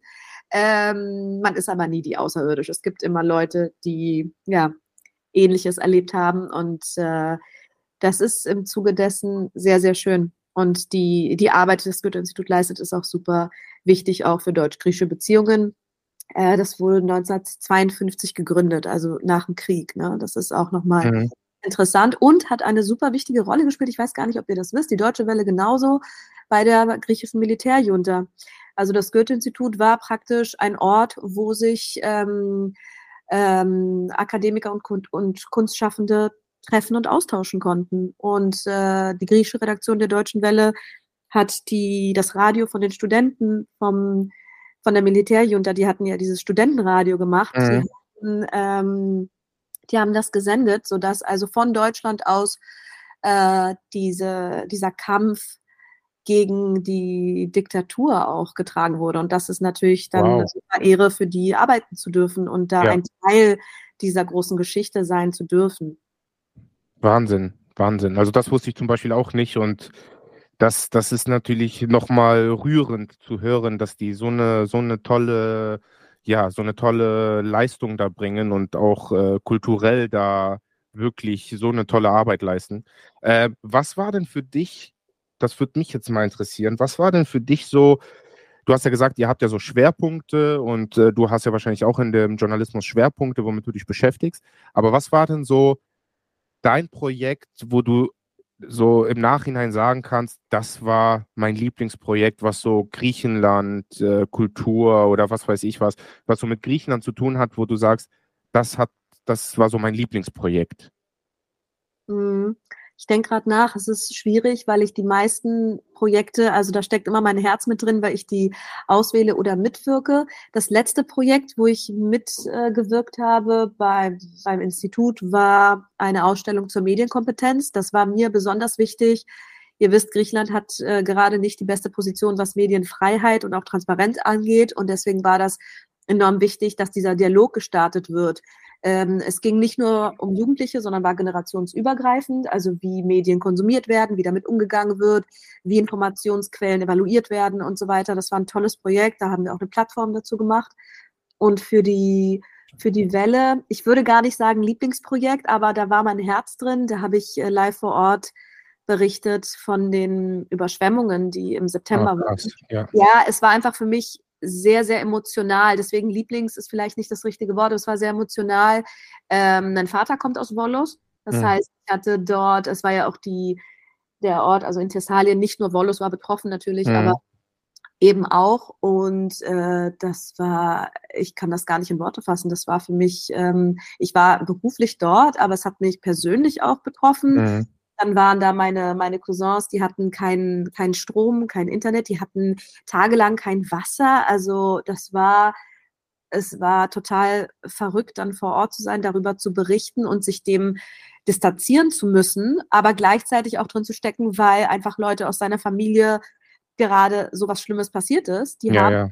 Ähm, ja teilweise immer noch, ich habe mit Leuten in der Region gesprochen, äh, da ist immer noch vieles, was gemacht werden muss, sei es Straßen oder die haben, da haben ja teilweise Leute komplett ihre Häuser und so weiter verloren. Das ging mir sehr, sehr ans Herz. Mhm. Lieblingsprojekt, aber ähm, das sind äh, Themen, mit denen ich mich gern beschäftige und natürlich immer wieder ich habe es vorhin noch gesagt, ähm, Migrationsthemen. Einfach auch wegen der geografischen Lage von Griechenland ist das einfach ein hottes Thema. Mhm. Äh, jetzt, wo du es gerade erwähnt hast, ähm, wie ist es denn, wenn man dann, du bist ja dann vor Ort, sprichst ja mit den Leuten, interviewst die, machst ein, eine Reportage darüber. Ähm, man kennt das ja wahrscheinlich nur von so Berufen wie Arzt oder sowas, wo man sagt, man muss es komplett abschalten und sich nicht an sich ranlassen. Aber wenn ich die Nachrichten sehe, wenn solche Naturkatastrophen sind, wir machen ja jedes Jahr eine Spendenaktion und versuchen da zu unterstützen, auch hier aus Deutschland. Und wenn ich dann die ganzen Journalisten und Reporter da vor Ort sehe, da denke ich mir, ich könnte da niemals, weil ich würde so einen Drang haben, ey, komm, ich gebe dir alles, was ich habe. Und das zu jeder Person, mit der man spricht, dass man sagt, komm, hier, nimm, ich überweise dir Geld, ich helfe dir oder wie, also geht ja. das überhaupt, dass man das nicht an sich ranlässt? Ich, das berühmteste Video, glaube ich, ist von einer Journalistin vor zwei Jahren, wo die Brände waren, die hatten Opa interviewt und ähm, die hat gesagt, ja, warum stehen Sie noch hier? Gehen Sie, ne? Das Feuer kommt immer näher und der Opa sagt, danke, dass du da bist und, äh, und dir Sorgen machst. Und die fängt an zu weinen, live im Fernsehen. Und das hat mich so, ich war, also ich war am Ende, wirklich. Das hat mich so gepackt, das hat mich nicht nur Gänsehaut, ich musste weinen, weil das so krass war, das zu sehen.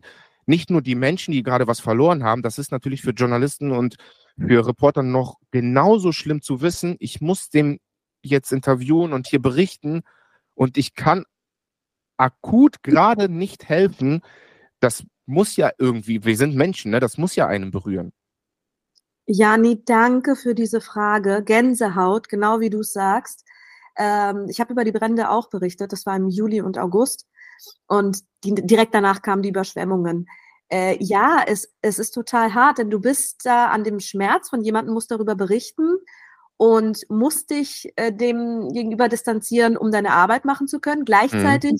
willst du aber auch nicht, denn wie du es sehr schön gesagt hast, wir sind Menschen, du kannst ja nicht einfach wie ein Roboter dann irgendwelche Fakten äh, rüberbringen. Plus die Menschen, das ist meine Erfahrung bis jetzt und ich hatte sehr gute Erfahrungen. Ich glaube genau, weil ich auch versucht habe, äh, zu zeigen, dass mich das wirklich berührt und dass es auch okay ist, wenn sie nichts sagen wollen, weil viele Journalisten in Griechenland, ich will es nicht mhm. verallgemeinern, mhm. viele drängen dann auch, ne? Ich ja, will jetzt ja. ein Interview. Ich lasse es dann, weil äh, wenn sich jemand dir öffnet und von alleine dir seine Geschichte erzählen will, dann wird das auch so rüberkommen, dann wird das auch ein Report, wo es wert ist, dass der gezeigt wird und dass darüber berichtet wird. Wenn du jetzt jemanden überredest, dann kommt meistens nichts oder Du musst dann viel äh, Überzeugungsarbeit äh, leisten, was dann keinen Sinn macht für mich. Gerade wenn es bei diesem Schmerz ist, den du angesprochen hast, äh, es ist enorm schwierig. Du kommst dir auch manchmal so vor, okay, ich bin jetzt, ich bin jetzt hier, er verliert gerade alles und ich nerv ihn auch noch oder sie. Ja, man kommt mhm. sich manchmal auch so vor.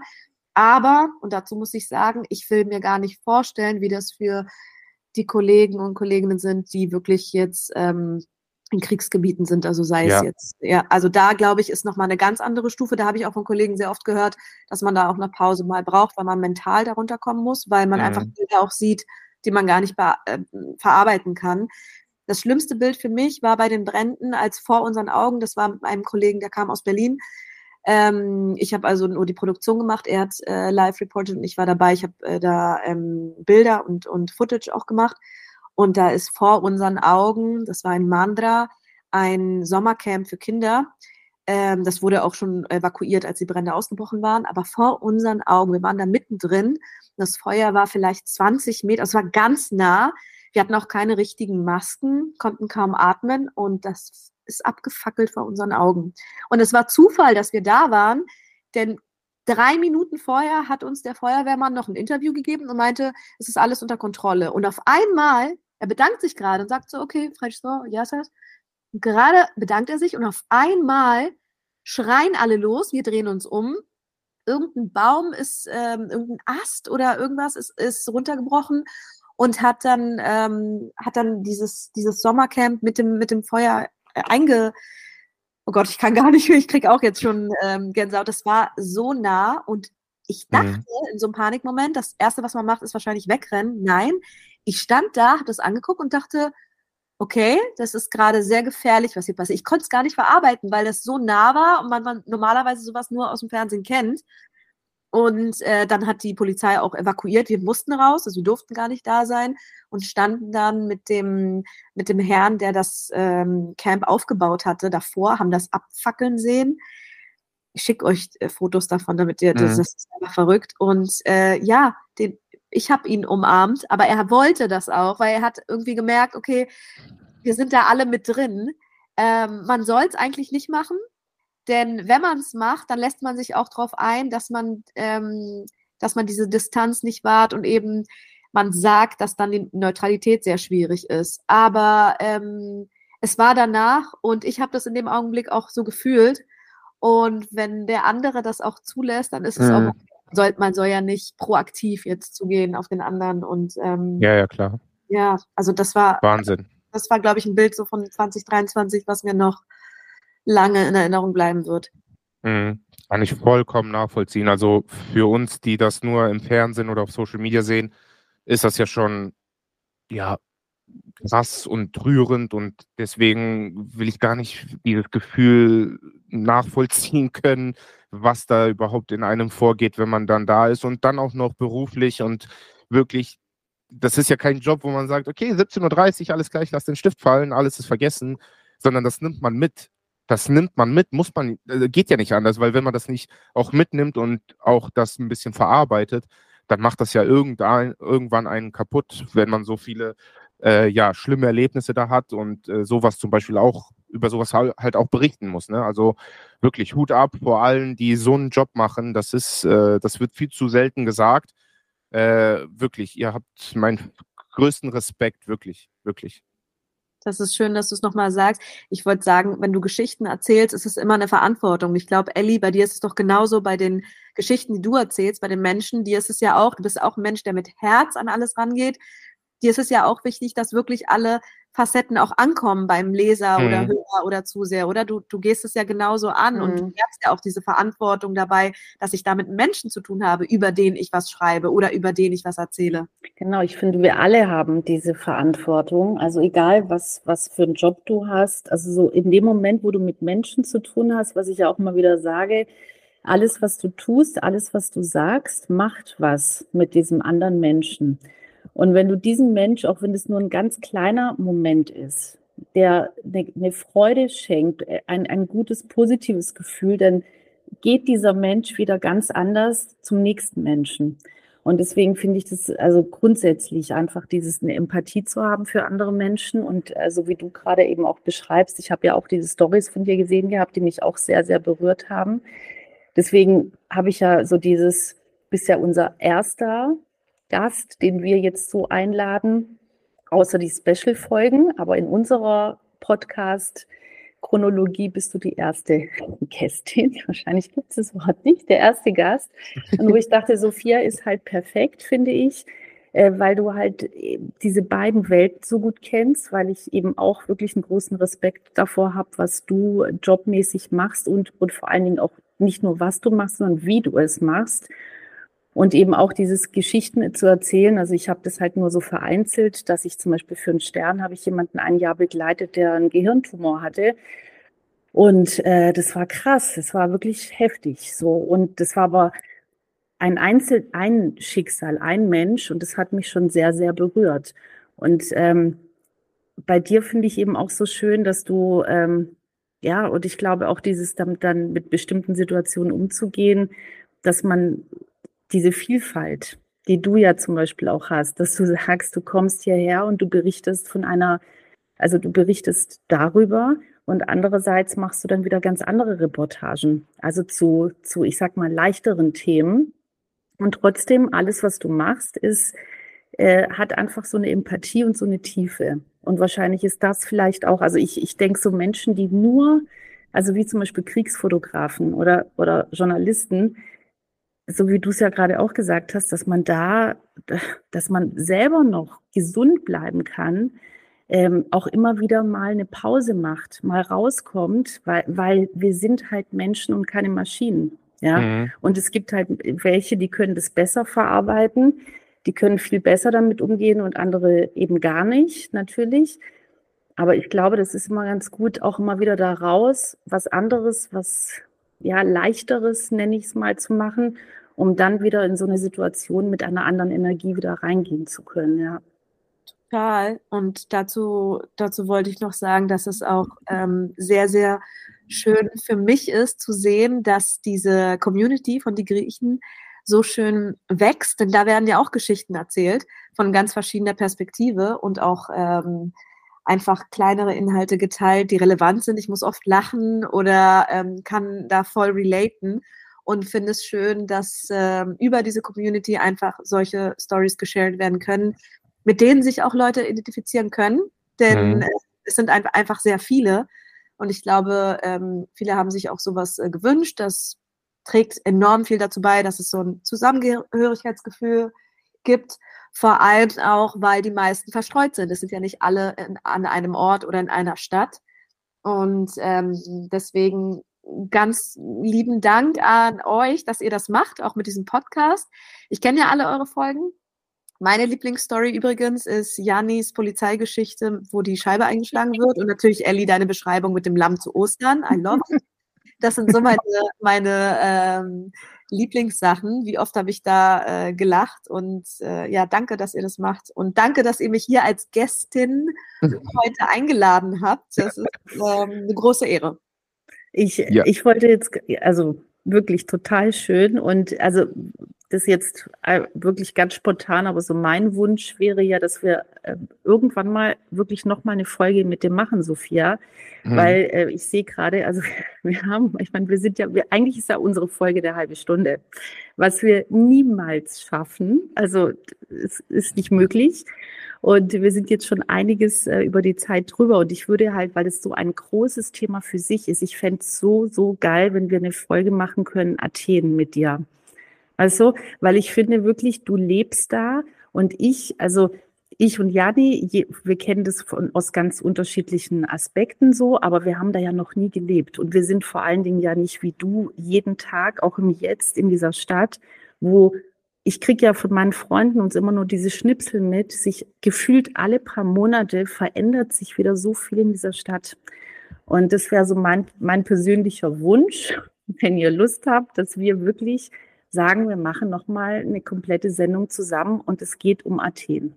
Ja, da wäre ich auf jeden Fall dabei. Dazu? Das, das fände ich sehr, an, sehr schön, wirklich. Weil wir haben jetzt, Sophia, glaube ich, richtig gut kennengelernt, wer du bist, was du gemacht hast, was du machst, aber wir wollen natürlich wissen, wie findest du denn Athen, Griechenland, das Essen? Du hast wahrscheinlich, äh, du lebst ja in Athen, hast du gesagt. Das heißt, du bist natürlich nicht 24-7 nur in Athen. Du wirst ja wahrscheinlich auch den einen oder anderen Ort in der Nähe mal erkundet haben. Was sind so deine Lieblingsorte zum Beispiel?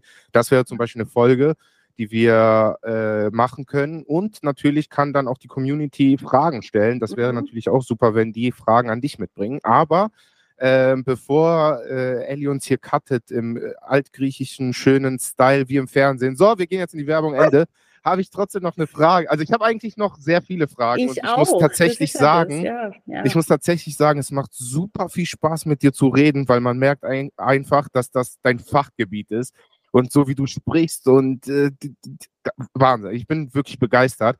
Aber was ist so der Tipp, den du jemandem geben würdest, der sich oder die sich für Journalismus interessiert und gerne diesen Weg gehen möchte, weil wir haben natürlich jetzt ein bisschen das Ganze so betrachtet, es ist ein schweres Pflaster, es ist äh, schwer mit Leuten zu kommunizieren, äh, die irgendwelche Schicksale betroffen und, und, und. Aber das Ganze hat natürlich auch schöne Seiten, sonst würdest du es hier nicht jahrelang machen. Und was wäre so dein Tipp, wo du sagst, so könnt ihr an die Sache rangehen und euch vielleicht ausprobieren? Also ich zum Beispiel sage, im Bereich Social Media, wenn jemand mir sagt, ja, ich will das auch machen und Social Media und äh, Content Creator und, und, und, sage ich, ja, dafür musst du einfach mal machen. Mach einfach. Such dir ein Thema, was dich interessiert, was dir Spaß macht und mach es. Geh nicht davon aus, dass du am nächsten Tag Geld damit verdienst. Mach es. Ich habe zwölf Jahre gebraucht, um ein Projekt zu finden, was mir im Social Media so viel Spaß macht und jetzt auch irgendwie monetär anfängt da äh, zu fruchten und dass ich das reinvestieren kann. Aber was wäre so der Tipp zum Beispiel von dir zu sagen, hey, du interessierst dich für Journalismus, mach das und das oder das ist so ein Herzenstipp von dir? Ja, danke für die Frage, Jani. Ich, ich nicke hier schon die ganze Zeit, aber es, es kann mich ja niemand sehen. Ähm, es ist genau das, was du gesagt hast. Ähm, mach es, ja, just do it.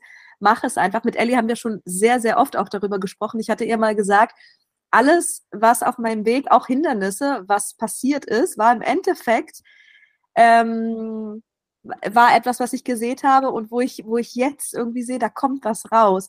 Wenn du dich mit Journalismus beschäftigen willst, dann musst du an, dann musst du neugierig sein als erstes. Also du musst wirklich von dem, von dem kleinsten, von der, weiß ich nicht, e, egal was, was du vor dir siehst, du musst neugierig sein und Fragen stellen.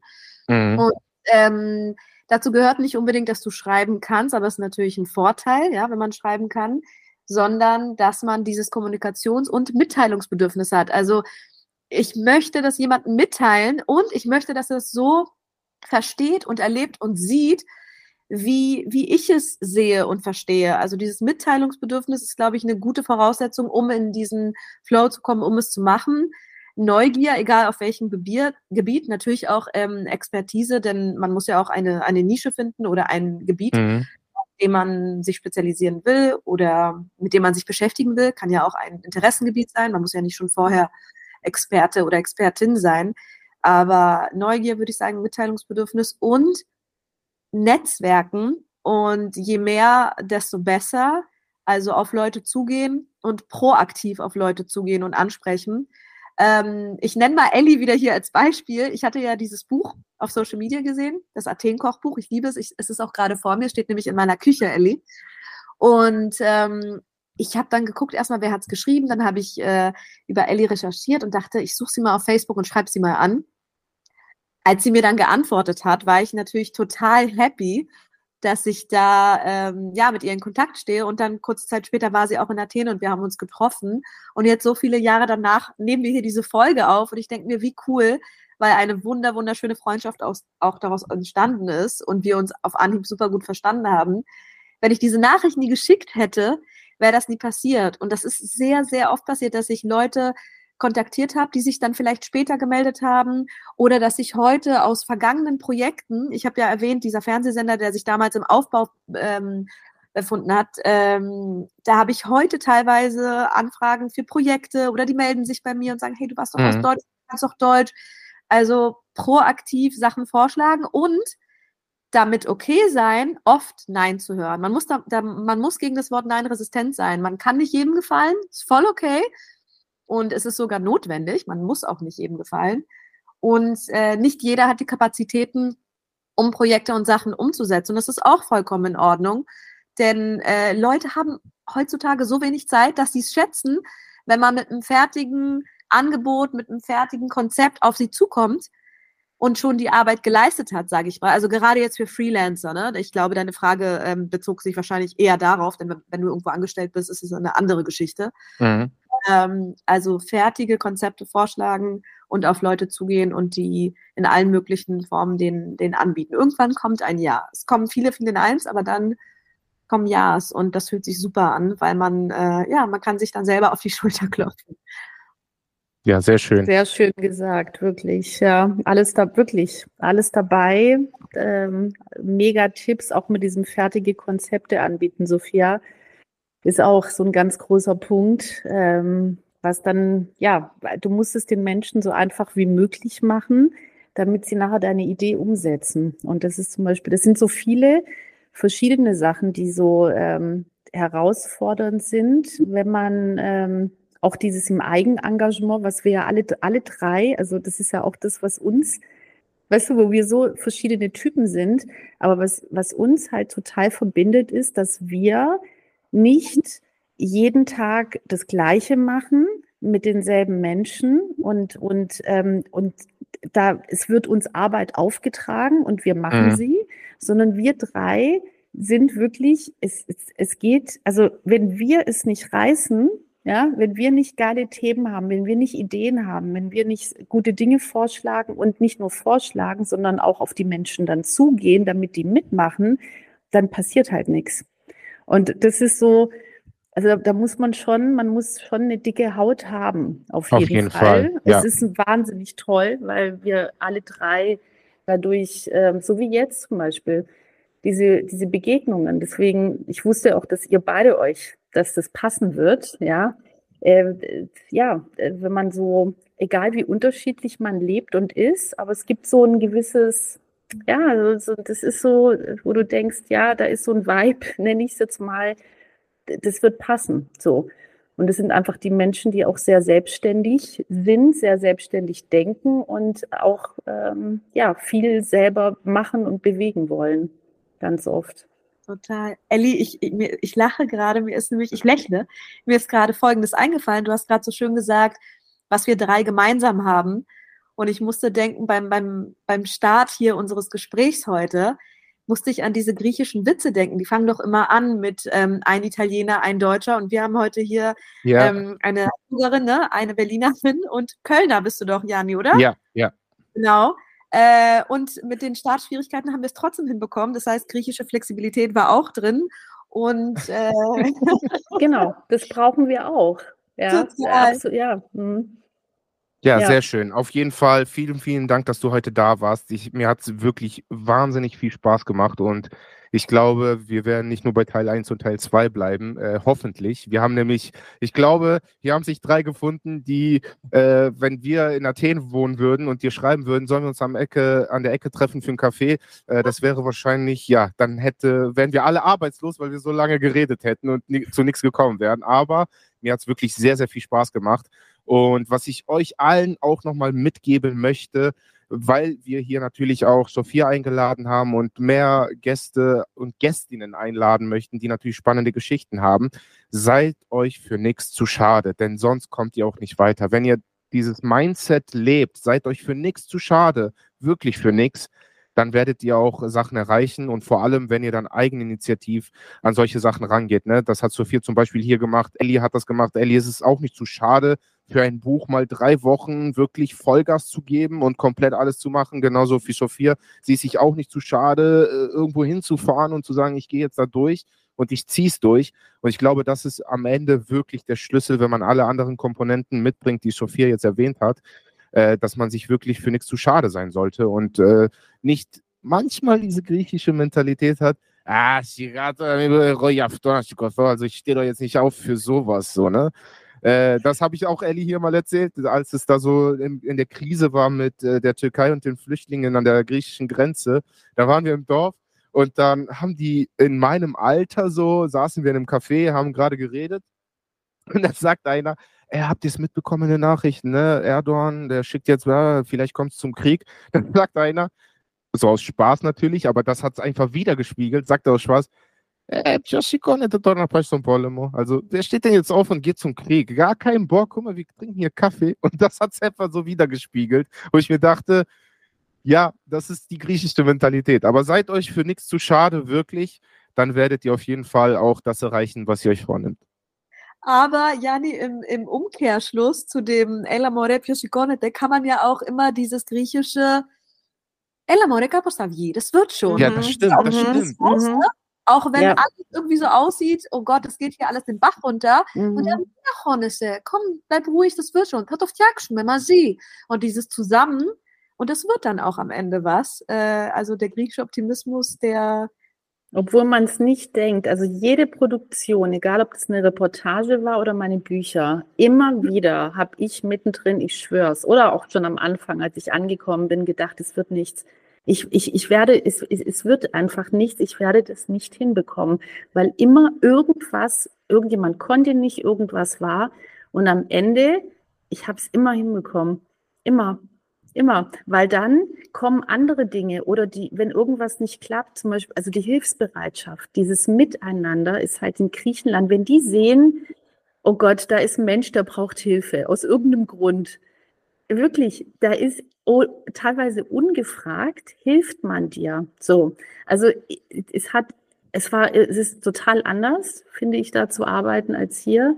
Aber es, äh, durch den Zusammenhalt der Menschen, ähm, es ist irgendwie jetzt positives. Also wie du es gerade gesagt hast, Sophia, äh, Fajini Gabos, Fajini. Also es, es, es wird gehen. Und dann Mädchen, Gorizaki, Gorizi, äh, Fajini. Weißt du, reg dich ab. So. Ja, ja, und ja. Äh, das ist auch, auch so schön. Also es hat halt immer zwei Seiten. Das ist, ja, Mhm. aber es hat auch die schöne Seite. Dann diese Lässigkeit hat halt auch eine sehr schöne Seite. Total. Ja.